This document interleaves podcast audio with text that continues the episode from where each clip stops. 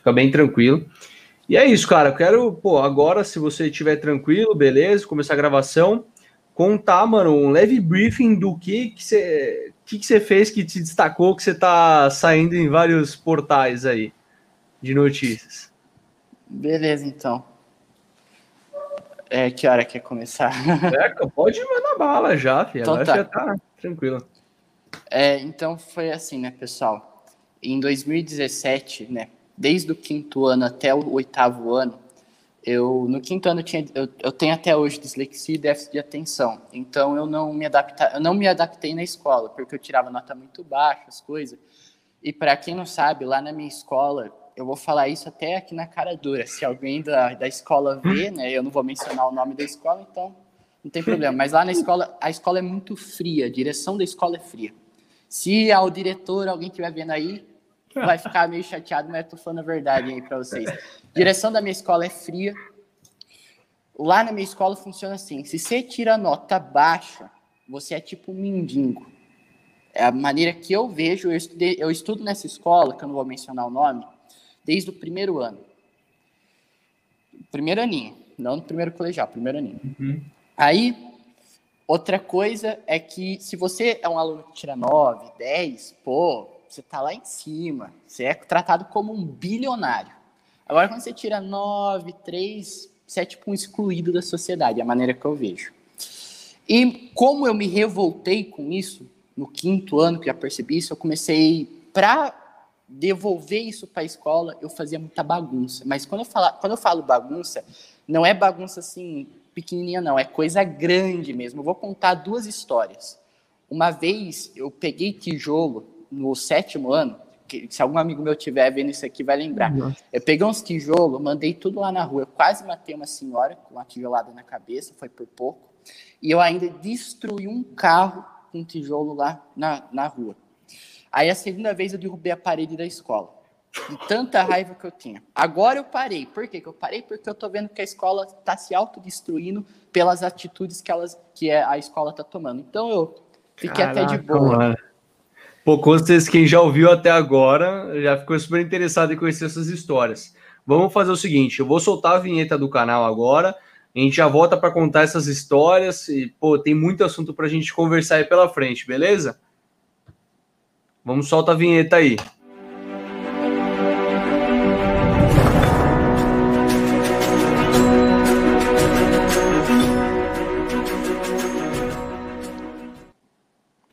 Queria falar nada, mas eu tô um nojo com essa vinheta. Eu tô adorando. Gostei muito. Bom, fala aí, Mário. Então, você se apresentou aí já. é, Uma coisa que me surpreendeu muito da primeira vez que a gente conversou, então a gente se conheceu um dia antes desse podcast sendo gravado, e hoje você já tá aqui como convidado. Mano, é sua idade, assim. é, você mencionou quinto ano, oitavo ano, tipo, as pessoas devem estar ouvindo agora e falam assim, que do ensino. O cara tava no ensino fundamental, no ensino médio. Quantos você tem? Eu tenho 17 atualmente hoje.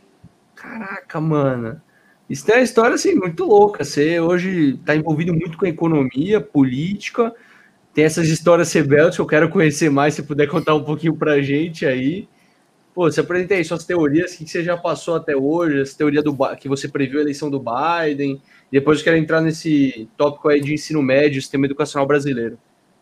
Então, beleza. Então, o que acontece, né, pessoal? Continuando lá, no quinto ano até o sétimo ano, foi até o oitavo ano, mas no sétimo ano, em 2017, eu comecei a pensar, pô, eu tenho que fazer alguma coisa da vida. Aí eu conheci um cara chamado Érico Rocha, empreendedorismo. Aí eu peguei e falei, ah, quer saber? Eu gostei disso aí. Eu acho que eu vou ser empreendedor. Aí eu comecei a estudar, estudar. Aí, no, em 2018, em janeiro, fui pra praia. E eu conheci o Bitcoins. Eu não sabia nem o que era criptomoeda, Bitcoins, comecei a estudar investimento. Em 2018, me aprofundei no assunto. No meio do ano, antes do meio do ano, eu conheci um analista chamado Bill Bonner e Fausto Botelho. Fausto Botelho, para mim, é a maior autoridade do Brasil em análise técnica e a maior da América Latina. No meu ponto de vista, ele é o maior. E aí eu conheci ele, conheci o Bill Bonner, que para mim é o maior analista do mundo, Bill Bonner, na parte macroeconômica, no meu ponto de vista, tá? E aí eu peguei comecei a estudar as áreas do Bill Bonner, Fausto Botelho, gostei da análise técnica, gost... aí comecei a me aprofundar na Bolsa de Valores em 2018, Aí eu peguei e falei, ah, quer saber? Eu quero fazer o curso do Fausto. Eu fiz o curso do Fausto, conheci o Léo do canal Apollo Trade, que já é amigo meu até hoje, fiz uma grande amizade com o Fausto. Para quem não conhece o Fausto Botelho, ele é um grande analista, como eu já falei aqui, e além de tudo, ele é um mentor para mim. Eu considero ele como um mentor para mim. E aí o que acontece é o seguinte, até se o Fausto estiver vendo agora, eu mando um grande abraço aí para o Fausto. E se, inscrever, se inscrevem lá no canal do Fausto, pessoal. E aí o que acontece é o seguinte, né, gente? Eu peguei e depois disso eu comecei a estudar mais os indicadores do Fed. Eu descobri um indicador que chamava taxa de juros de 3 meses com a de 30 anos. Toda vez que a curva de 3 meses fica acima da de 30 anos, entre 7 a 1 ano e meio vem uma recessão mundial que é uma recessão nos Estados Unidos, como é a maior economia do mundo, recessão lá, recessão mundial. Aí eu vi que em agosto inverteu a curva de juros. Em junho, eu já estava esperando uma reversão na curva de juros. Eu até falei para um gerente de uma empresa que veio aqui em casa, falei, ó, segura dinheiro no caixa da empresa que ano que vem tem crise. Eu peguei e falei para todo mundo lá na escola sem parar, vai ter recessão, vai ter recessão, vai ter recessão, vai ter recessão. E todo mundo tava achando que eu era louco, ninguém me aguentava mais. Aí até um professor meu pegou e falou, ah, pô, Mário, o PIB do Brasil tá crescendo. Falei, calma, vai chegar, vai chegar. Chegou esse ano, pum! PIB do Brasil, tombo histórico. Aí eu falei, ah, como indicador do Fed, acertou mais uma vez. Aí eu via muito analista na Bolsa de Valores falando, é, estamos comprando ações. Eu falei, vixe, a hora que a, o S&P desmoronar, eu só estava esperando o S&P desmoronar para entrar na Bolsa. Aí o S&P em março, é março, depois do carnaval, pode olhar aí no gráfico, caiu mais de 30% e, e o Ibovespa mais de 50%. O dólar explodiu. Nessa hora eu falei, é, isso sinaliza que o Fed acertou mais uma vez o indicador do Fed, né? E aí, pessoal, o que acontece é que aí chegou 2019, tudo, eu descobri isso. Aí, no começo de 2019, eu desenvolvi um modelo de análise de previsões, fiquei sete meses para desenvolver essa análise. Ela saiu pronta, essa análise, e simplesmente, depois de sete meses, eu testei nas eleições da Argentina e apontava uma vitória de quem? Do Alberto Fernandes, que o Macri ia perder. Porque, para quem não sabe, esse modelo que eu desenvolvi é um modelo que é de ciclos econômicos. É simples, é como se, fosse, é como se eu tivesse aqui um prisma, colocasse aqui em frente o meu olho, e aí eu estou vendo uma possível recessão na Argentina, ou o país está em recessão, em época eleitoral, o titular tenta se reeleger, mas não consegue. Pode ser que ocorra é, que o titular se, se, se reeleja? Sim, mas é uma probabilidade muito pequena. Eu gosto de jogar sempre com a probabilidade ao meu favor. E aí o que acontece? Eu peguei, vi do Alberto Fernandes e comecei a falar na sala de aula. Se algum amigo meu estiver vendo isso, que estudou comigo, sabe da encheção de saco que passou. Alberto Fernandes, Alberto Fernandes, Alberto Fernandes, Alberto Fernandes, Alberto Fernandes, Alberto Fernandes, era igual a crise, era crise Alberto Fernandes, ninguém me aguentava, era intervalo, era só Alberto Fernandes e crise, crise e Alberto Fernandes. Aí Alberto Fernandes ganhou, a crise veio esse ano, e esse ano, em janeiro, fevereiro, mais para fevereiro, eu comecei a ver que o Trump ia perder as eleições e quem ia ganhar seria o Biden. Eu fiquei lá com aquilo lá. Aí eu fui no carnaval de Torrinho, uma cidade aqui vizinha da minha. Aí eu falei pro meu amigo, ó, tá vendo esse cara aqui, favorita, que em novembro ele vai ganhar as eleições. Falei isso em fevereiro. Em março eu fui convidado pro canal do Dani, porque ele gostou da minha idade, tudo, também da minha análise da crise. Aí no final do vídeo eu peguei e falei, só se procurar Dani Edson, crise mundial, na parte do minuto 17 pouquinho, vocês vão ver que tá lá. Que eu falei, ó, eu acredito que o Alberto Fernandes, Acredito que o Biden vai ganhar, acredito que o Biden vai ganhar, o Trump vai perder, os republicanos vão perder, os democratas vão levar e Joe Biden será o próximo presidente dos Estados Unidos. Sete meses depois, isso foi dia 25 de março, sete meses depois, na lata. Pá! Aí, ainda até tinha feito uma aposta ainda, né? Eu apostei R$ 2.300 com meu pai, meu pai achava que o Trump ia ganhar, meu pai perdeu o dinheiro, ainda meu pai fez até uma cara meio né, de chateado. E aí, o meu professor, eu apostei uma caixa de Heineken com ele, caso eu perdesse, e ele apostou uma garrafa de Coca-Cola comigo e eu ganhei também essa aposta aí. E eu, mas eu não fiquei tão feliz assim pela ter ganhado a aposta. O que eu mais fiquei feliz foi que o meu modelo de análise se compro, comprovou estar correto. Isso é o que, mais, o que mais me deixou feliz foi isso. E aí, pessoal, o que acontece é o seguinte: é, na jornada, eu, hoje eu abri uma empresa com dois sócios, né? E aí é, a gente abriu isso aí, tá, tá praticamente para ir para o ar, é uma questão de Red dot, luneta, monóculo, binóculo, é, é, ótica, né? Na parte de ótica, que é tudo legalizado, certinho, tudo na lei. E aí a gente abriu com esses outros dois sócios, eu abri com esses outros dois sócios, que são os sócios majoritários, esses dois, eu só sou, sou, só sou o cofundador do negócio. Sou um dos membros menores ali. Caraca, Mas pelo menos mano. eu tô ali, né? E que história eu... doida. é. E eu vejo da seguinte maneira, né? Eu, na sala de aula, né, pessoal, é, eu agradeço de coração a três pessoas, que essas três pessoas foram dois professores e uma pessoa lá na escola que eu agradeço muito a eles, que minha professora de matemática, Sueli, sempre me apoiou desde o quinto ano. Eu adoro ela de coração. Um beijão aí, um abraço, Sueli. O Braulio, esse professor que eu apostei, eu adoro ele. São os dois professores que eu tenho xodó, xodó, xodó, xodó pelos dois, que os dois são muito importantes para minha jornada, por eu estar aqui agora. E a terceira pessoa é a, a Eliana, da cantina. Se você estiver assistindo, eu acho que você tá um pouco bravo com o começo do vídeo, mas eu adoro e você também. Eu falo aí, são as três pessoas que, que eu mais gosto da escola. Os outros professores eu também gosto, não vou ficar chateado não, porque eu gosto também de vocês. É, não de todos, alguns não, já falo na lata aí que alguns não, mas a grande maioria eu gosto. Mas os que eu, os que eu mais gosto mesmo é a Celia e o Brown, esses aí Caraca, mano. E a Eliana da cantina também, que eu adoro. Que a Eliana, a Eliana, se a Eliana estiver vendo isso, ela vai saber que é verdade. Para quem sabe que é a pasta preta, onde eu tenho feito, como é que fala? Onde está a minha análise secreta aqui, que eu não gosto de falar para ninguém. Mas a Eliana tinha um caderno lá na cantina, eu falava assim para Eliana, ó, marca aí minhas previsões. Ah, isso no começo do ano, ó.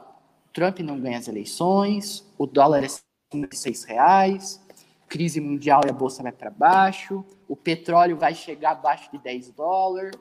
Fomos, fomos tudo marcando lá. Aí, aí ela, a, gente adora, a gente adora falar de assunto de política, economia, e ela, se ela estiver vendo isso, sabe, sabe que é verdade isso aí.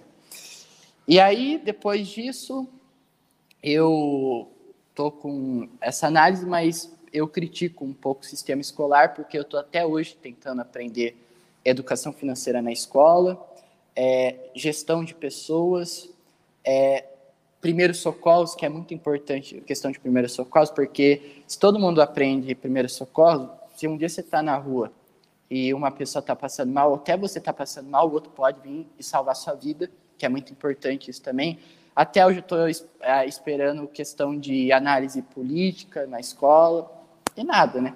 É sempre lá, focado ali, Caraca, cabecinha ali, ou você tem que fazer uma boa faculdade para ser alguém bem sucedido na vida, por aí vai, né? Você, a corrida dos ratos, né? Você trabalha por dinheiro e não Caraca. o dinheiro trabalha para você, né? Só que eu falo, eu falo, o pessoal acha na escola que eu não estudo. O pessoal acha, ah, o Mário não estuda. Mas eu falo, de lá da sala de aula, eu sou a pessoa que mais estuda. Eu posso não estudar as matérias da escola, mas eu estudo muito economia, política, é uma coisa que eu me dedico muito, investimento, principalmente política e economia.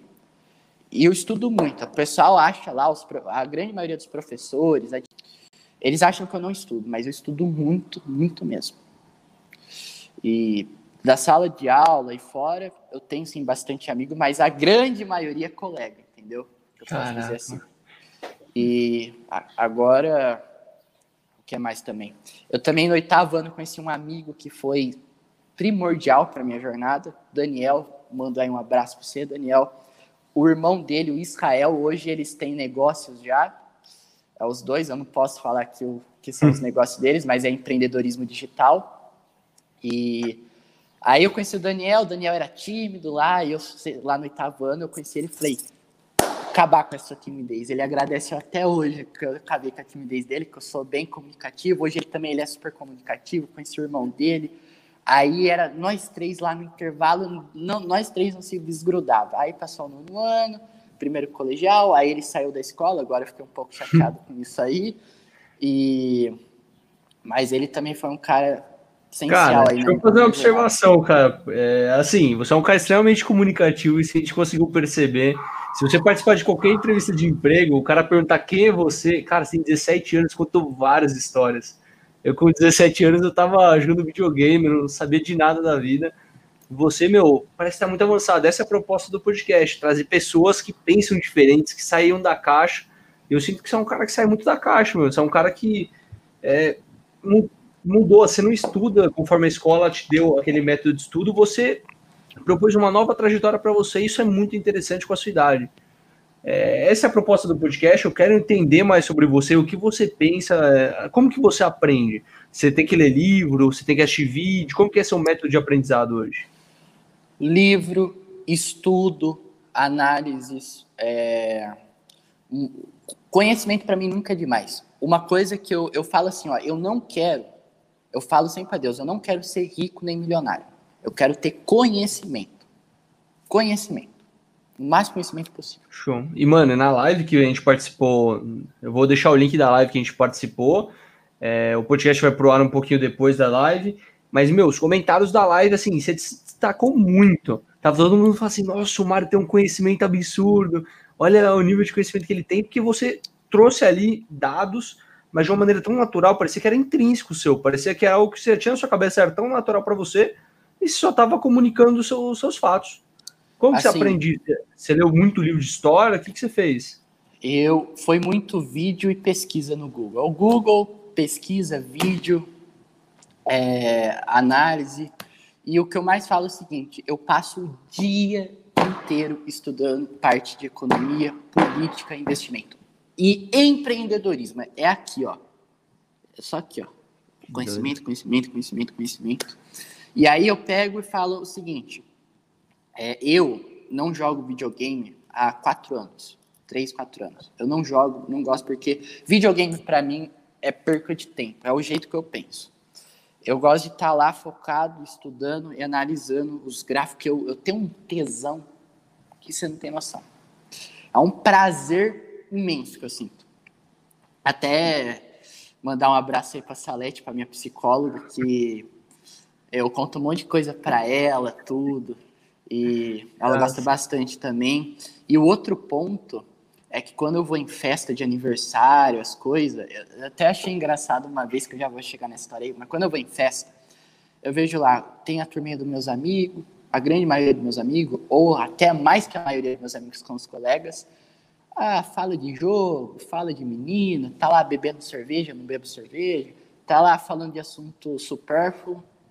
Aí eu vejo o pai dos meus amigos lá, Aí chego lá conversar com eles. Aí nós já tocamos assunto de economia, política, investimento, é, assunto de história. Aí, nossa, começa a desenrolar. E, é, e aí eles passam conteúdo para mim, eles passam valor de conhecimento para mim e eu passo o pouquinho de conhecimento que eu tenho no assunto que eu não você se destaca também, né? Porque você é o amigo que é, se dá bem com os pais, os caras já olham para você com um olhar diferente. Sim. O, o, o que eu vejo é o seguinte: quando você quer se destacar, você tem que quebrar o padrão. Quebra de padrão, eu chamo. Então, os pais já têm um certo pensamento fixo da, dos amigos. Quando você quebra esse padrão, eles veem você com um olhar diferente. Por exemplo, na minha escola, hoje deve ter mais de 200 alunos. De 200 alunos, não, não conheço ninguém como eu. Na cidade, eu posso dizer na mão aqui na cidade que, como eu, assim, tem uns 30 meninos. Você da onde? E umas meninas. Dois córregos. Uma cidade pequenininha no interior do estado de São Paulo. Perto de Bauru hum. e perto de Brotas, da cidade do cantor Daniel. Aí o que acontece é... Quando eu vejo uma pessoa que agrega valor, conhecimento, eu, pô, eu me identifico, me conecto com as pessoas, que foi o caso do Daniel, Israel, o Luiz Felipe, o Felipe da igreja onde eu vou, o Lucas da igreja. São am verdadeiros amigos que eu tenho, amigos que eu adoro. Quem mais também do meu círculo social? Meu amigo Marcelo Augusto, e entre outros aí. E Cara, aí o que acontece? Hã? Não, manda aí, manda aí, continua aí. E aí eu pego e a gente até faz reuniões semanais, né? A gente vem o pessoalzinho um trocando conhecimento um pro outro, informação de negócio, economia, política, para a gente tentar se antecipar de eventos para proteger nossos negócios. E aí a gente vai, é que nem um jogo de xadrez, né? vai posicionando lá, pá, ali, ali, lá. E aí, outra coisa também que Hoje em dia, teve até uma vez que o Daniel me convidou para ir lá na igreja dele de noite, né? Era um, ia ter um evento lá para dormir lá, essas coisas. Aí eu fui, né? Porque eu adoro uma festa, eu adoro, não sou caseiro. Convidou eu para sair, eu vou. Aí eu fui lá, o pai dele tava lá, a gente começou a conversar. Aí o pai dele ficou, né, gostou pra caramba de mim. Aí de repente chegou um ali para escutar a conversa, chegou outro. A hora que foi ver, eu tava falando pra uma roda inteira de pessoas em volta de mim. Caraca, você atraiu pessoas, isso é muito bom, cara. Isso é característica de um bom comunicador. Isso Aí, é bem legal. Eu peguei, tava vendo isso, e eu sempre que. Eu, sempre quis abrir um negócio, né? Eu já abri um negócio aí. E mais uma coisa que eu tenho em mente ali, o que eu vejo assim, ó, só tem duas formas de você ganhar dinheiro hoje. Ou você vende algo, que seria o caso agora meu, ou você produz algo. Quanto mais escalável for seu negócio, mais dinheiro você ganha. Então, no meu ponto de vista é o seguinte: produção é o que há de mais escalável no meu ponto de vista. Posso estar errado? Posso sim estar errado, eu não tenho muito conhecimento no assunto. Então, para meu ponto de vista que eu vejo a produção é o que mais é dinheiro. Você produzir algo e depois ter seus representantes comerciais, essas coisas. É o que eu vejo. É, mas pode ser indústria de cartonagem, indústria de plástico, indústria de, de algum material, vidro, alguma coisa assim. Principalmente coisas que usam no dia a dia, como papelão, essas coisas. E aí, produção. Venda também dá muito dinheiro, mas produção para mim é o que mais dá, que é o que é mais escalável, do meu ponto de vista. E agora fica a questão, né? Que eu estou fazendo essas análises, eu converso muito com meus com esses amigos que eu comentei com vocês, tudo, eles também falam ideias deles. Eu não gosto tanto do digital, gosto mais do físico, mas o que eu mais gosto mesmo também é de análise, essas coisas, sendo que na análise do Biden, né, esse ano, do, eu não gosto de falar por nome de candidato, eu gosto de falar mais por partido, né? Porque o candidato ele pode sair, vem outro, então o partido é mais legal de falar, porque o partido sempre vai estar ali. E assim, o Partido Democrata, ele teve uma chave, a, o ponto de virada dos democratas foi o seguinte: o Trump tinha tudo para ganhar as eleições, tudo, antes da pandemia. Aliás, melhor dizendo, antes da crise. Só, mas como é que você identificou que o Trump ia perder? Porque o indicador do Banco Central estava apontando que ia ter recessão esse ano. Historicamente, em épocas de recessões econômicas, o presidente do, do partido titular que tenta se reeleger não consegue. Eu vou falar algum, algumas eleições. 2008, o que, que tivemos em 2008? Subprime, a crise das hipotecas, o S&P 500, que são as 500 maiores indústrias dos Estados Unidos, que é o índice mais importante do mundo, é o cara que manda no mundo, caiu 50%, 60%. Eu não lembro agora se é 50% ou 60% que caiu. Mas aí, ele caiu isso aí, aí, o, na época, os republicanos, o candidato era o John McCain, e dos, dem, dos, demos, dos democratas era o Obama. Teve crise, forte ainda. Desemprego a 10% chegou em 2008. Quem ganhou? Obama. Porque teve crise. Agora a gente pega, volta para 92. O que, que teve em 92? 92 teve a crise no Japão. Coloca aí no Google agora. Coloca aí, pode colocar. Década perdida no Japão, 1990. Vai tá aí. Teve uma crise forte no Japão, que também se iniciou nos Estados Unidos. O desemprego saltou para 7, 8% na época. Quem que era o candidato? O pai Bush e o Clinton. Só que como teve a recessão em 92, o pai Bush tentou se, re se reeleger, mas não conseguiu, e o Clinton ganhou por causa da recessão. Agora vamos voltar para 1980, 80, acho, 1980.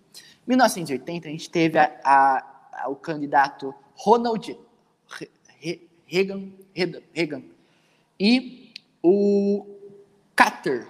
Eu não lembro se foi em 84 que o, o, o, o Ronald Reagan tentou, ele se reelegeu em 84. Eu não lembro se foi em 84 ou em 80 que tava, os democratas era o Carter. Aí estava tendo uma crise. Eu acho que. Ah, é, foi em 80, pessoal, isso aí foi em 80. Aí quem ganhou? Ronald Reagan. Ganhou por causa da crise em 80. Agora vamos um pouquinho mais para trás. 1960. O que, que tivemos em 1960? 1960, a gente teve. É, 1960 foi John Kennedy e Nixon. É, John Kennedy e Nixon a gente teve. A economia estava quebrada em 1960. Pode procurar aí, vocês vão ver. 1960, eleições. Kennedy, Nixon, a economia estava quebrada. Quem ganhou? Os republicanos já estavam no poder em 56. Aí chegou, veio a crise, os republicanos não conseguiram ganhar. Quem ganhou? John Kennedy. Por quê? Porque teve crise, entendeu? O processo de crise não deixa ganhar as eleições, entendeu? E por isso que o meu grande truque, meu segredo está aqui. E eu não gosto de falar muito para os outros, porque como eu desenvolvi, eu tenho um xodó, cuidado, entendeu? Aí eu não gosto de ficar muito contando. Para o Brasil... Propriedade intelectual, né? Exatamente. né? Sua propriedade. Perfeito. E eu desenvolvi um método para as eleições no Brasil. Porque essas dos ciclos econômicos se encaixam. No Brasil se encaixa, mas eu tive que criar um outro, uma outra análise. Essa análise, por incrível que pareça, no Brasil desenvolvi em um dia. Levou um dia para desenvolver isso aí. Eu até fiquei abismado, falei, cara, em um dia eu consegui fazer. Eu vou explicar. É, eu não, eu chamo de duas camadas. Por que duas camadas? Tem a primeira camada, que é o que eu vou falar para vocês, mas a segunda camada eu não quero falar. A primeira camada é o seguinte. Na verdade, é, é a primeira camada. A primeira camada é o seguinte. É, existe um. Todo país tem um estado-chave. Qual que é o estado-chave dos Estados Unidos? Ohio. Só que Ohio errou esse ano. Mas fazia 70 anos que Ohio não errava. Sempre vai, sempre vai ter uma quebra de padrão. É sempre assim, entre 50 e 70 anos. Aqui no Brasil, eu voltei para 1940. 40? 42, eu não lembro agora. Foi por aí. Aí, eu peguei e eu descobri um estado-chave. É, um estado-chave, sabia? Um estado que quem lidera as pesquisas ali, o cara leva as eleições. É isso mesmo. Você não ouviu errado. Eu quero que depois você pegue as eleições de 2018 e vai voltando para trás. Tira o período de ditadura militar, ok? Mas você vai ver que esse Estado, em, nas últimas 12 eleições, tirando a época da, da ditadura militar, as últimas 12 eleições, Mina, Minas Gerais só errou uma vez. Minas Gerais é o Estado, Minas Gerais é o Estado-chave, só errou uma única vez, que foi em 1950. 1950. Depois, do fim da ditadura militar até 2020, acertou todas. E antes da ditadura militar, acertou três. Perdão, duas. Duas ou três. Minas Gerais só errou uma vez. Aí eu joguei numa calculadora de probabilidade. Peguei e falei, ó, como eu gosto de jogar com a probabilidade a meu favor, eu coloquei numa calculadora de probabilidade no Google 12 eleições e 11 eleições acertadas Minas Gerais. Aí deu ali a probabilidade. Eu vou pegar meu celular aqui, ó, e vou pegar, vou mostrar aqui para vocês, quer ver? Se vocês repararem, é, Peraí, Minas Gerais. A probabilidade de Minas Gerais acertar é mais de 91%. Mas como faz muito tempo que não errou, possa ser que em breve ela erre sim, porque tem um padrão, né? Sempre tem uma quebra de padrão em 50, 70 anos. E pode ser que, esse, que essa quebra de padrão pode ocorrer na próxima eleição sim. Mas a chance está tá, tá ao favor de 91%, tá? Minas Gerais. E o que acontece? Eu vou pegar aqui para vocês, eu vou entrar no Google e a gente vai pegar, ó, eleição de 2018. E aí vocês vão reparar. Eu não vou votar todas as eleições para não ficar chato aqui para vocês também. Mas ó, eu vou pegar aqui, vou mostrar aqui, ó. Aqui foi 2018. Se vocês virem aqui no Google, vocês vão ver que o Bolsonaro ganhou em Minas Gerais. Tá vendo a MG? Ele ganhou em Minas Gerais. E se a gente voltar mais atrás, vocês vão ver que Minas Gerais sempre leva. Sempre leva. Só que não tem só Minas Gerais, não. É, eu nem ia abrir o jogo, mas eu vou abrir para vocês. É Minas Gerais, Amapá e Amazonas. Eu quero que vocês reparem depois. Amazonas é só do fim, ó, do fim da ditadura militar até 2020, esses três estados eles andaram juntos interligados. o candidato que liderou as pesquisas e ganhou no primeiro turno ali, foi para segundo turno e estava com aqueles estados na mão, que era Amapá, Minas Gerais e Amazonas, levou as eleições. Só que agora, se a gente voltar lá para 1940 e pouco, Minas Gerais, Amazonas errou três ou quatro vezes, de 12 eleições, errou, acho que, eu acho que errou três, Amazonas. Amapá errou só duas vezes, desde 1940, e Minas Gerais só errou uma vez nessas últimas duas eleições. Eu vou até olhar aqui para ver se eu não estou falando nenhuma besteira para vocês, que eu gosto de falar besteira aí para vocês. Ó, se eu vim aqui calculadora de probabilidade, eu vou por aqui, eu vou até ver se é ó, ó, Minas Gerais achando mais de 91%. Amapá, mais de 83%. Amazonas, 75%. Então, ó, 12 e 11, 11 de 12 eleições tirando a ditadura militar, Minas Gerais errou uma, então Minas Gerais, ó, a probabilidade do evento ocorrer é de 91,7. Então, mais de 91% para ficar mais fácil. Agora, se a gente for para Amapá, que só errou, só errou duas vezes, é igual eu falei, 83,3%. Mais de 83% de chance. Agora, Amazonas acertou 9 e errou 3. 75%. É, tá certo. Não falei nenhuma besteira aí para você.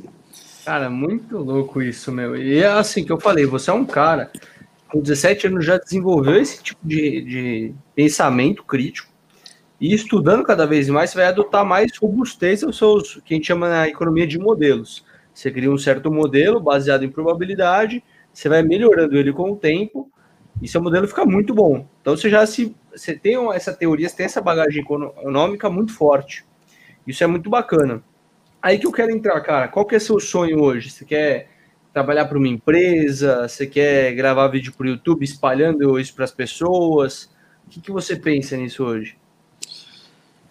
Eu, ó, hoje eu tenho, eu tenho, eu tenho duas coisas em mente. O meu maior sonho é ser empresário e ter uma indústria. Não importa o que seja, produzir alguma coisa. Não sei o que, mas alguma coisa. Esse é o que tá lá em cima. Só que indústria é uma coisa que eu vejo daqui 10 anos. Antes disso, seria algum negócio próprio ou trabalhar para alguma casa de análise, como Empírico, Sassono Research e algumas outras casas, entendeu? É, e mas a questão de empresário, né? Como eu falei, eu sou cofundador de uma empresa, né? E então isso eu já tô, né? Uhum. Já dei um passo legal já aí, já tô muito feliz. E só que agora vamos e o meu objetivo mesmo é sempre estar tá cada vez com mais e mais conhecimento em política, economia, aumentando o meu network, que para mim network vale mais que dinheiro. Então, hoje eu tenho um network com o Fausto Botelho, que é o meu maior mentor, um grande amigo de coração, Fausto Botelho. É, o canal, o, o Dani Edson. Aí tem também o o Léo, do Apollo Trade. Aí eu tenho também, qual mais também? Deixa eu olhar aqui. Eu tenho, não sei se vocês conhecem o canal Investimento Fácil, do Caio Augusto. Economia Fácil, né? Economia Fácil, exatamente. Muito legal. É, eu, tenho, eu tenho também amigo meu também, e aumentando minha rede de network, né? Que o network, ele, se você é, se você quer ser economista, qualquer coisa que você queira atuar na, na sua vida, o network é o mais importante. Porque network vale mais que dinheiro. Você tendo contato, meu, a chance de ficar desempregado é muito baixa. Você ter um network legal, network legal. E mais importante, não é só ter um network, mas a amizade mesmo. A amizade verdadeira, um com o outro. Que, com certeza.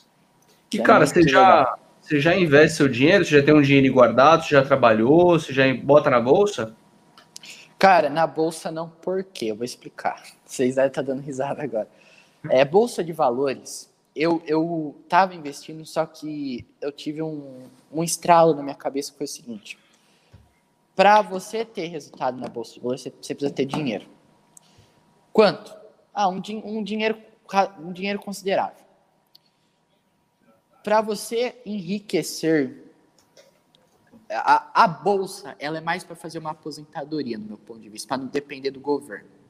Só que você precisa ter um negócio, um empreendimento. Com o dinheiro que o empreendimento te gera, que o seu negócio te gera, o seu business gera para você, você pega uma parte todo mês e coloca em algumas ações para ir construindo uma previdência, porque a gente sabe que a previdência no Brasil daqui a 30 anos pode quebrar e eu não quero depender de previdência. Aí tem sim fazer uma bolsa, entendeu? Fazer um seguro, tudo, né? Com uma coisa bem diversificada, empresas sólidas, um hedge interessante. Se e... pinga o dinheiro na sua conta hoje, desculpa atrapalhar, você prefere investir na sua empresa, nos seus negócios ou na bolsa de valores? Nos negócios, porque ó, eu vou, eu vou, eu vou falar um negócio para vocês. Se você conseguir uma rentabilidade por mês, que é muita coisa, isso que eu vou falar agora, é muita coisa e aí do risco é alto. 1% ao mês já é muita coisa. É, para mim é muita coisa 1% ao mês na bolsa de valores. É, se você conseguir 1% ao mês na bolsa, você tem um risco muito alto. Já, já falo isso. Agora, se você pega o dinheiro e abre um negócio, ah, eu comprei é, caixa, é, alguma coisa, você comprou alguma coisa e você vai revender, certo? Se é um lojista ou melhor, um atacadista, que atacadista é melhor ainda. Pô, você tem uma margem muito maior quando você vende o produto. A margem sua é 20, margem de atacado é entre 25 a 30%, margem de lojista é na média de 50%. Então, o que acontece? Pô, você tem 30%. Então, você vendeu um, um item para um lojista, você teve 30% de margem. Não 1%, 30%. Entendeu? Agora, se você pega e é um, um, um lojista, pô, você teve 50% de margem. Eu não estou falando que é ah, 50% na risca. Não, é, é uma média. Entendeu? É a média do lojista. E aí, por isso que eu falo. E quando você é a empresa, quando você produz, sua margem até pode ser maior que os outros dois, entendeu? E quanto mais próximo você tiver na ponta, melhor, eu vejo. Mais dinheiro você ganha. É, é a forma que eu vejo, né? Pô, animal, cara. E de resto, assim, você tem investimento em criptomoeda, ouro, alguma outra Não. coisa? Nada. Tudo que você tem hoje, a maioria vai para os seus empreendimentos. É, vai para esse negócio aí. Cara, e é uma eu... coisa. Diga aí, por favor. Não, não, comenta o que você ia falar. Cara, é que muitas das pessoas que estão ouvindo, por exemplo, principalmente hoje nessa onda de investir na bolsa, esquece disso. Esquece de empreender, acha que é muito mais cômodo você abrir um broker e comprar, esquece de investir no seu próprio negócio. Então, é mais uma dica para quem está ouvindo também que existe essa viabilidade de investimento. E para quem é jovem, principalmente, quer empreender, pô, o Brasil precisa de empreendedor. Acho que talvez você concorde com essa visão aí que eu tenho. Sim, com certeza. Precisa mais de empreendedor. Precisa ter um candidato em São Paulo que quer pôr um negócio chamado Jovem Capitalista, né? Eu não vou falar o nome do candidato aqui, mas tem um candidato que quer colocar. Não que é um apoiamos cara... nenhum canal. Aqui a gente abre para o debate. Se quiser falar o nome dele, não tem problema. Mas a gente não apoia, eu não apoio nenhum candidato. Se você apoiar, não tem, pode falar, não tem restrição nenhuma aqui, não. Ah, tem um cara que é um cara que eu espero que ele ganhe em São Paulo, mas que seja difícil, que é o Arthur Duval por conta que ele tem uma proposta que eu achei muito interessante, que é o jovem capitalista em todas as escolas, que eu acho que é uma coisa que precisa, porque o Brasil, querendo ou não, o Brasil é um país mais voltado para viés socialistas. Né, pessoal? Aí, né, pessoal, eu gostei da proposta dele, porque hoje o Brasil, ainda bem que eu até lembrei o que eu ia falar antes, eu vou escrever até aqui para não esquecer, o que acontece? O Brasil, por natureza, ele, é, ele tem um viés mais de esquerda, ou, além da esquerda, é um viés assim, do, da grande maioria dos jovens é ah, ter, quero ter estabilidade, ser um funcionário público, vou depender do Estado. Claro, é, é interessante? Sim, se você quer ser, pô, quem sou eu para julgar? Não sou ninguém, entendeu? Então, você tem que correr atrás dos seus sonhos. Só que falta iniciativa aqui no Brasil. A iniciativa privada é, não consegue, é um país muito burocrático. Ó, eu vou contar para vocês aqui por que os Estados Unidos se tornou a maior economia do mundo. Nós vamos voltar agora para o século XIX. Ó, que viagem no tempo não está fazendo, hein, pessoal? Ó, eu vou falar de John Rockefeller, Andrew Carnegie, J.P. Morgan e Cornelius Vanderbilt e Andrew Ford. Esses cinco caras. Eu vou até marcar aqui, ó. O Rockefeller, o, o Carnegie, o, o Vanderbilt, aí depois do Vanderbilt veio o Ford, Aí depois do Ford veio JP. É, foi antes, JP Morgan, tá, gente? JP Morgan. Aí tá. Vamos lá. Então vamos começar. Quem foi o primeiro cara que veio? Vanderbilt. O Vanderbilt veio com as ferrovias. Aí fizeram as ferrovias. O cara foi construindo um império ferroviário nos Estados Unidos. Depois dele veio o maior empresário da história. Esse aí foi o maior. John D. Rockefeller. Exatamente. Para quem não conhece, o cara, teve, o cara construiu o maior monopólio da história do planeta, a Standard Oil dos petróleos. Aí o cara começou a crescer, crescer, crescer. E os, os governantes americanos, eles liberavam que a iniciativa privada. Aí, não era o governo que controlava na época, era a iniciativa privada que controlava. E o país começou a explodir. Pá, pá, pá, pá. Isso aí foi depois do, da Guerra de Secessão, da Guerra Civil Americana, que destroçou os Estados Unidos. Aí surgiu esses caras. Aí veio o Vanderbilt, Rockefeller. Depois do Rockefeller veio o Andrew Carnegie, o grande império do aço. Pra vocês terem noção, quem construiu Nova York, quem construiu Los Angeles, Chicago, é, que mais? É, o sul da Flórida, principalmente Nova York, foi o aço do Andrew Carnegie. Foi ele que fez. As, as, Nova York era uma cidade plana, aí ele começou aquelas grandes estruturas de aço. O cara fez um império do aço. Depois do Andrew Carnegie, veio JP Morgan, exatamente, JP Morgan. JP Morgan veio e ele investiu nas ideias do Thomas Edison, na energia elétrica. Aí o cara começou a fazer o império, energia elétrica, energia elétrica para tudo que é lado. Aí depois o cara pegou, comprou a indústria de aço do Andrew Carnegie. Aí depois ele veio, fundou o banco JP Morgan, que hoje é o quarto maior banco do mundo, só fica atrás de três bancos da China e é o maior banco privado do mundo, porque os outros três são estatais da China. E aí o cara pegou, começou a crescer, a economia dos Estados Unidos estava crescendo de uma forma assim extraordinária. Aí depois disso, veio por último Andrew Ford, da Ford. Aí o cara terminou de estourar. Aí depois veio uma outra geração. É importante ressaltar que o Andrew Ford, o Ford, ele assistam gigantes da indústria. Agora, aí o que acontece? O importante é que o Ford, quando o Ford estava começando, John Rockefeller, Andrew Carnegie, o Vanderbilt já tinha falecido, o JP, ó, então vamos pegar do, do Rockefeller, Andrew Carnegie e JP Morgan já estava velho, bem velho já. E o Vanderbilt, que foi o primeiro, já tinha até falecido quando o Ford começou. Então o Ford começou a segunda geração de, de empreendedores, empreendedores nos Estados Unidos. E com isso fez com que a iniciativa privada fez a maior geração de riqueza dos Estados Unidos, e não o governo, que o governo não gera riqueza. O que gera riqueza são a indústria e a iniciativa privada. Um país que não tem iniciativa privada é um país falido. É por isso que o socialismo não dá certo. Por isso que Cuba é quebrada, por isso que Venezuela quebrou, por isso que a Argentina está quebrando, porque é um país que, que coloca regulamentação, um país que bane os, os empreendedores, que acaba com a iniciativa privada, meu, é a iniciativa privada é o empreendedorismo que faz o país crescer, a geração de riqueza. Temos que abrir a iniciativa privada. Eu defendo muito a escola de Viena, a escola austríaca de economia. Ludwig von Mises, menos Karl Marx aqui no Brasil e mais Ludwig von Mises. Se eu pôr uma, uma foto do Karl Marx uma foto do Ludwig von Mises, pô, você nunca, o seu professor de história nunca falou do Ludwig von Mises, mas já falou do Karl Marx, você conhece. Então, o que acontece? Agora, por que, que o Brasil não cresceu? vou contar a história do Brasil. Eu vou falar para vocês os quatro, os cinco maiores empreendedores que o Brasil já teve. Quatro deles, seu professor de história nunca contou e nunca vai contar. Mais um já te contaram. Quer ver? Ó? O primeiro é Barão de Mauá, ou mais, mais conhecido como Barão de Mauá, mas é o Irineu Evangelista de Souza, mais conhecido como Barão de Mauá. Aí depois veio Matarazzo, Aí depois do Matarazzo veio Percival Facor, que eu já chego, Percival Facor não era brasileiro, gente. Percival Facor, isso, isso aqui sim é uma verdadeira aula de história. Aí depois do Percival Facor veio Guilherme Guinle, opa, um puta de um nacionalista, Guilherme Guinle. Então vamos lá, quatro, falta mais um, quem que será que tá faltando?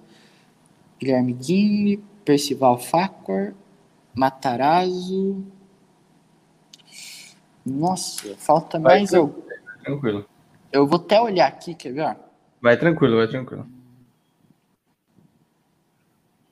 Para ver quem é o que falta, porque é muito interessante a gente mostrar as duas histórias, né, pessoal? É o, era o Matarazzo, um, um Martinelli, Giuseppe Martinelli. Martinelli, pô, como que eu esqueci do Martinelli, o empresário que mais arriscou no Brasil. Martinelli, que foi grande fã do Matarazzo. Era, ele era italiano, igual Matarazzo. Então vamos falar do Barão de Mauá. O Irineu Evangelista de Souza. O Barão de Mauá, pessoal, ele é quando o Barão de Mauá morre, que surgem esses quatro grandes empreendedores. Então, o Barão de Mauá não é da mesma época, beleza? Teve o Barão de Mauá, mas o, o Dom Pedro II, ele não, tinha inveja do Barão de Mauá. Por quê? Das seis empresas mais importantes do, do Império Brasileiro, o Barão de Mauá era dono de quatro. Todo mundo gostava do Barão de Mauá. Então, o que acontece? O, o rei sempre estava o Estado, como sempre, sempre estava segurando o Barão de Mauá, não deixava o Barão de Mauá agir. Então o Barão de Mauá não conseguiu, porque o Estado sempre teve lá em cima, que foi a época do Dom Pedro II. Depois veio o Martinelli. O Martinelli veio da Itália, não tinha quase nada, o pai dele tinha falecido. Chegou no Rio de Janeiro com um pouquinho de coisa que ele tinha, as malas, as economias dele que estava na mala. A hora que foram levar as malas, a rede estourou e perdeu tudo. E ele teve que começar do zero. Aí o cara foi crescendo com seus irmãos, aí o Matarazzo foi crescendo. Aí depois veio o, o Guilherme Guinle. Quem foi Guilherme Guinle? Guilherme Guinle foi um brasileiro, origem brasileira, um mega de um nacionalista, defendia o Brasil, um super protecionismo econômico, que não é bom protecionismo econômico no país por não deixar os estrangeiros vir. Os estrangeiros são muito importantes para ter guerra de preço. É melhor para você, consumidor final, para a gente também. Então, o que acontece? Super protecionista econômico. O cara mexia com os negócios de energia elétrica no Rio de Janeiro, não sei o quê. Aí depois veio o Percival Facor. Percival Facor, ele não era brasileiro, ele era americano. Só que o cara, o sonho, o desejo dele era ir em um país subdesenvolvido e deixar aquele país igual aos Estados Unidos. Por quê? Porque na época os Estados Unidos já estava gigante, porque ele olhava o Rockefeller, o Vanderbilt, o Andrew Carnegie, o JP Morgan, esses, o Ford, ele, ele queria fazer isso que aconteceu nos Estados Unidos, que os Estados Unidos estava quebrado na guerra de secessão, e, e fazer isso com outro país, porque ele já via que lá estava meio saturado, vamos dizer, entendeu? Entre aspas, né? Mas estava na cabeça dele. Aí ele veio para o Brasil e quis montar. Só que ele estava na época de um herói dos professores de história, de um ditador, Getúlio Vargas. Aí, nessa época do Getúlio Vargas, ele queria abrir um negócio. Tudo que ele queria abrir, o Getúlio Vargas botava o dedo. Tudo, tudo. O Estado sempre interferia em tudo que ele fazia. Porra, como é que você quer que um país cresça se o Estado sempre está lá enfiando o dedo na iniciativa privada? Olha a diferença do Brasil para os Estados Unidos. Não tem nem comparação. Agora a gente pega, aí o Guilherme Guinle, ele descobriu petróleo no Nordeste. O Guilherme Guinle estava trabalhando no governo Vargas. A hora que ele descobriu o petróleo no Nordeste, ninguém estava botando fé que no Nordeste tinha petróleo. Quando começou já a jorrar petróleo, Getúlio Vargas ligou pro, ligou não, mas entrou em contato com o, com o Percival Faco, perdão, não é o Percival Faco, com o, o, o Guilherme Guin, falou, ó, em, em, em carta, ó, Guilherme Guilherme, é o seguinte, esse petróleo não é seu, esse petróleo é do povo brasileiro, estamos nacionalizando petróleo, e quebrou o negócio do cara, entendeu? Ficou do governo. Aí a gente pega o, o, o Percival Faco, ele abriu. Sabia que o Percival Faco era para ter fundado a Vale do Rio Doce? É, ninguém comenta isso. Agora, se a gente voltar um pouquinho atrás, antes, ele não abriu a Vale do Rio Doce, mas ele abriu uma empresa antes que seria que ia ser a Vale do Rio Doce mais para frente, que ele abriu a primeira siderúrgica do Brasil. O, o, o, o Getúlio Vargas ficou sabendo, mandou uma carta, mandou o, o Guilherme Guinle, que fazia parte do governo Vargas, chegou pro, pro, pro Percival Faco, que o Guilherme não gostava do Percival Faco, não gostava do estrangeiro. E aí o que acontece? Ele pegou e falou, ó, o senhor, o senhor o Getúlio Vargas falou que está nacionalizando a sua indústria e o setor, nesse setor aqui, da sua siderúrgica. Ele ficou, ele não acreditava, porque lá nos Estados Unidos, na terra dele, não tinha essas coisas. E o Getúlio Vargas falou, aí, pá, no, no negócio dele. Aí ele foi no Congresso. Quando ele chegou no Congresso, tinha dois, dois militares assim. Ah, eu gostaria de falar com os deputados. Não, não tem mais deputado. Quem manda no Brasil é o Getúlio Vargas. É ele o poderosão, o reizão do Brasil, o ditadorzão. E não tinha Congresso, não tinha mais nada, entendeu? Aí ele não pôde fazer nada. Ele perdeu o negócio, teve que voltar para os Estados Unidos e nunca mais voltou para o Brasil. Agora, se a gente tivesse mudado essa trajetória do Brasil, pô, hoje o Brasil seria um grande país. Só que a gente vê a diferença de um para o outro, né? Porque o Brasil não cresceu e até hoje não cresce, e porque os Estados Unidos, que estava na merda, conseguiu crescer. Boa. E iniciativa privada. Animal, cara, eu gosto muito dessas conversas que a gente discorda em vários pontos. Eu acho que assim, a ideia não é promover o debate aqui. É, a gente pode fazer um debate depois de uma live, debatendo algumas ideias, acho que vai ser uma super ideia. É, eu quero, para encerrar também, para conhecer um pouquinho mais suas projeções que você tem. Eu não sei se tem uma projeção das eleições municipais. Se, não, se tiver ou não tiver, dá um chute quem você acha que vai levar. E projeção para os Estados Unidos, que eu lembro que a gente comentou na live um pouquinho da sua projeção, rápido e curto. Quais são suas projeções para a gente deixar aqui gravado na data de hoje? Então vamos lá, pessoal. A minha análise que eu criei para o Brasil ela não consegue prever candidatos municipais nem governadores. Já deixo claro. Por mais que governador é daqui dois anos, mas não consegue prever. É só presidente. Só que eu vou dar um chute. É chute, beleza? É chute. Não é análise, é chute. Já deixo claro. Eu chutaria no Covas, em São Paulo. Se, se caso o Arthur Duval for para segundo turno, o Arthur Duval. Ia ser muito louco se isso acontecesse. Mas. Imagina assim, a gente sempre torce, eu fico fazendo analogia com o Flamengo. O Flamengo ano passado ganhou tudo. Pô, a gente não quer que esse ano o Flamengo continue ganhando tudo. A gente quer que o, o time, a zebra, ganhe, né? No futebol é sempre assim. Independente se for Arthur Duval, até o Boulos, assim, que é uma surpresa, ia ser muito louco ver, cara. Eu acho o Covas de novo, é PSDB. Mas enfim, é, Covas então em São Paulo. É, que um mais? chute aí. Normal. chute aí. E Agora, mudando esse cenário, agora vamos para os Estados Unidos. Estados Unidos é análise, é análise agora. Eu acredito que é o seguinte, nos Estados Unidos. Vou pegar aqui. O Biden ganhou, só que o Biden é o presidente mais velho já eleito. Sabia disso? É, o Biden é o mais velho já eleito. Tem quase, quase 80 anos.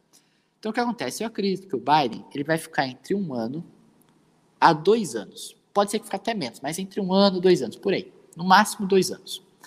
Aí depois, ele vai, ele vai é, pedir afastamento e vai falar que é por questão de saúde ou por algum outro ato. Eu acho mais por questão de saúde, ou por Alzheimer, ou questão de saúde. Vai pedir afastamento e vai passar para sua vice, a Kamala Harris, a hora que a vice dele assumir, o que acontece? Qual foi a estratégia do democrata? Para quem não acompanhou as primárias, o Sanders, Barn Sanders, que é o, o homem mais socialista dos Estados Unidos, é como eu digo com meus amigos, o Bernie Sanders, ele é, ele é o Karl Marx renasceu nele. Ele na, na vida anterior dele ele foi Karl Marx, para vocês terem noção. O cara é tão socialista que ele passou sua lua, sua lua de mel na antiga União Soviética. Ele tem quase 80, mais de 80 anos ele tem. Aí, então a gente vê como ele é socialista. Só que se põe um cara desse, seria iria prejudicar as eleições. Então, qual foi a estratégia? Põe um cara de centro, esquerda, que é o Biden. Então, colocaram o Biden. Só que põe uma vice igual o Sanders, só que de vez de ser homem, põe mulher, só que seria o Sanders mulher. Por que Sanders mulher? Porque ela é socialista no extremo igual o Sanders. Ela, é, se eu fosse dizer, ela é a segunda mulher ou a terceira mais socialista dos Estados Unidos. Isso aí é sério, isso aí. Aí tem lá, Kamala Harris, como vice. Aí, o, o Trump estava sendo uma pedra no sapato da China, que eu acredito que daqui 10 anos a China vira a maior potência do mundo. Aí isso aí eu falo em outro vídeo do porquê. Aí o que acontece? O Biden fica dois anos, menos que dois anos, pede afastamento por alguma questão de saúde. Passa para sua vice e sua vice vai pegar um governo com inflação. Com inflação é, mercado. Eu não falo hiperinflação, mas inflação em um governo em crise, como uma crise de 2008 e com inflação, que é o que eu, que é o que eu acredito. Aí, ela vai pegar isso e vai começar a.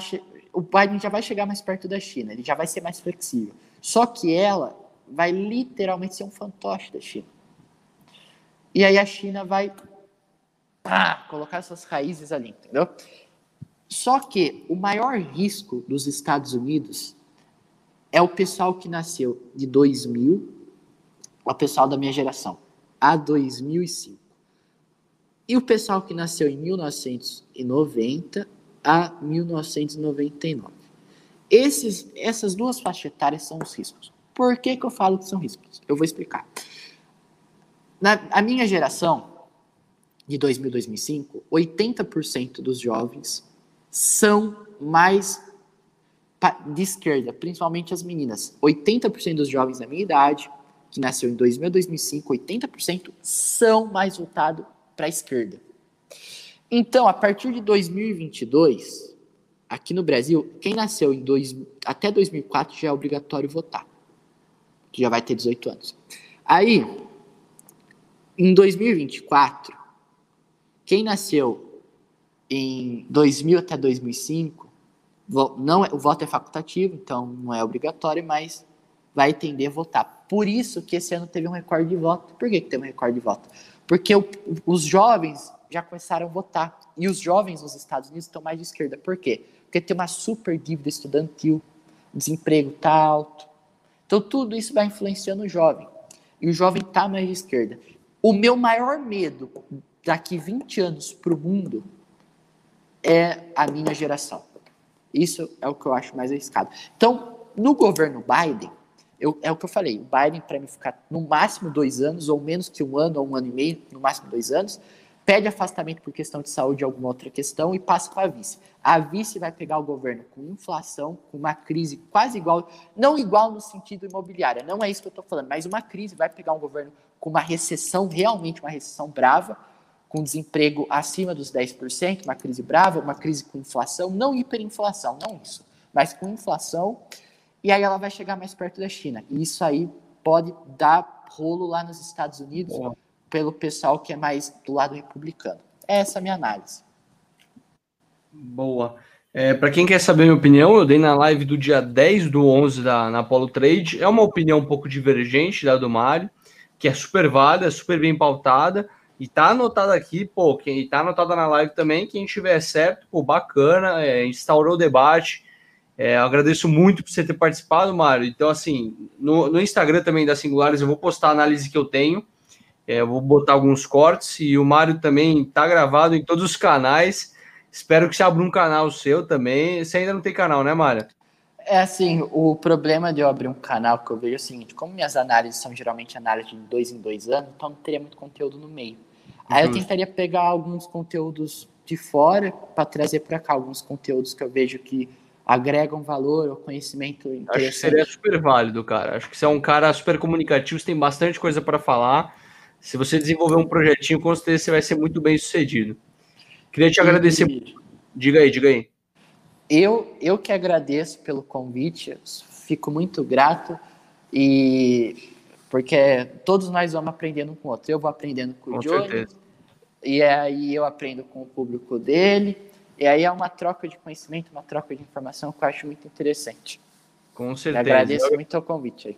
Agradeço você também, cara. Um cara que trouxe uma análise totalmente diferente. Eu adorei o podcast. É, a gente tem podcast gravado aqui até, até final, até começo do ano que vem para soltar. E eu faço questão de soltar com, com você o mais rápido que eu conseguir. Talvez na semana que vem eu já vou botar no ar o seu. Eu gostei muito do papo, um papo muito atual, que não pode ser perdido com o tempo. A análise foi muito boa muito bem pautado todos os argumentos que você constrói. Você é um cara, cara, com certeza vai ter muito sucesso na carreira. É, fico feliz de agora poder acompanhar mais perto, para que a gente mantenha contato. Com e certeza. que você participe mais vezes também de lives, de alguns vídeos que eu vou fazer aqui, tanto para a minha série, quanto para mais podcasts. Está super convidado. É só, ó, convidando eu, é, é 100% certeza de eu ir, porque eu adoro ir, participar desses convites, adoro mesmo.